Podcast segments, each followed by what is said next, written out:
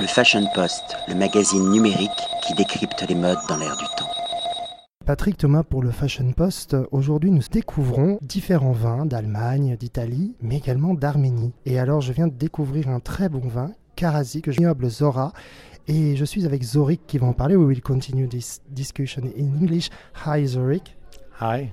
So, can you present us this wine? Okay, Zorah uh, is a wine out of Armenia, and the philosophy based on the beginning. Until today is uh, Zorah's philosophy is to create international uh, wine with international credentials using autochthonous grapes of Armenia and uh, revitalizing the aging processes like the clay amphoras that we have in Armenia. Uh, Zorah Karasi is our first wine coming out. Uh, we got more wines coming out next year, like a white wine with again autochthonous grapes. There will be two white uh, grapes of a blend of two white grapes, uh, the white wine, and we have also the cru wine coming out with a very selected quantity. All this will be for next year. But what about the Karasi that is now in the market? Uh, Karasi is, um, is a result of intensive field selection. Uh, we are so lucky in Vayots Dzor region where Karasi is coming from at 1400 meters that we do not have we have never had the phylloxera. Mm-hmm. so the plants are are they are they are on their own roots. They are not clones. And they are coming from tradition from the because it's very important to say that Armenia is the heart uh, of wine in the world. Exactly. I always uh, saying by uh, joke uh, that I'm a new kid on the block, block, but my next door neighbor has like 6,100 years of story. I, actually, the cave, Areni-1 cave, discovered few years ago, uh, is right in front of me, not even one kilometer from my winery.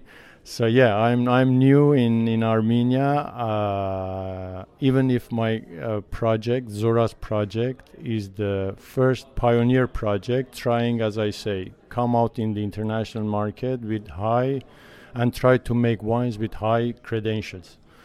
Uh, Zorah uh, has a, a very uh, different approach to to what has happened till today in Armenia, uh, and uh, uh, apart from using only autochthonous grapes, even for the whites that we are going to do, we are trying to revitalize the karasi, uh, the clay amphoras, which in Armenians mean karasi, and this wine is exactly it's called karasi uh, to remind also and revitalize the clay amphora tradition that we had in Armenia, but unfortunately in the Soviet era they have been little bit neglect- neglected.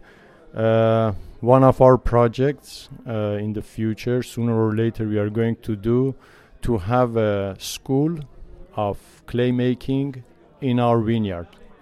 Uh, like this to bring back again our history because if you go in the cave of the 6100 years there are all clay amphoras under the, uh, dig under the soil. So that will be a nice way also to revitalize also our traditions and story.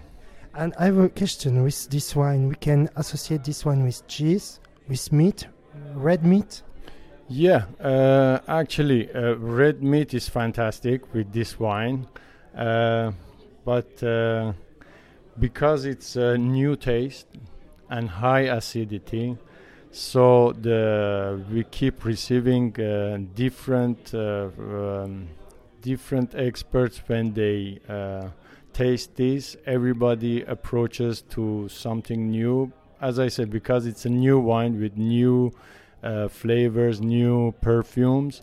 Uh, we keep discovering it uh, every every month, every year. Every we have different different approaches during all the season. Yeah, actually, the most important is that we had lately I, I was in London presenting this wine, and uh, one of, one one of the guys come near to us and say, "I've got uh, an Indian restaurant, and it goes very well also with Indian food." I didn't know that. And it's very important to say that the label is Yeah. elegant, is style. Yeah, yeah. The, uh, the label is my wife's creation.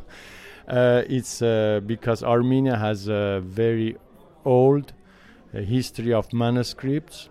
Our manuscripts are uh, one of our heritages in Ar- Armenia, and we also there try to put the letter Z uh, taken from uh, our manuscripts. And yeah, of course, the label is a masterpiece. I, I, I do agree with you. and will it be possible to visit your winery in the future? Uh, you're always welcome. Thank you. we only accept on private uh, if it's uh, pre-booked and uh, is no, it's not open to the tourism, but we Not are yet. open for yeah, not yet, but we are open for friends. So okay, thank you very much, Zorik, and see you soon. pleasure, pleasure. All the best to you too. Le Fashion Post, le magazine numérique qui décrypte les modes dans l'air du temps.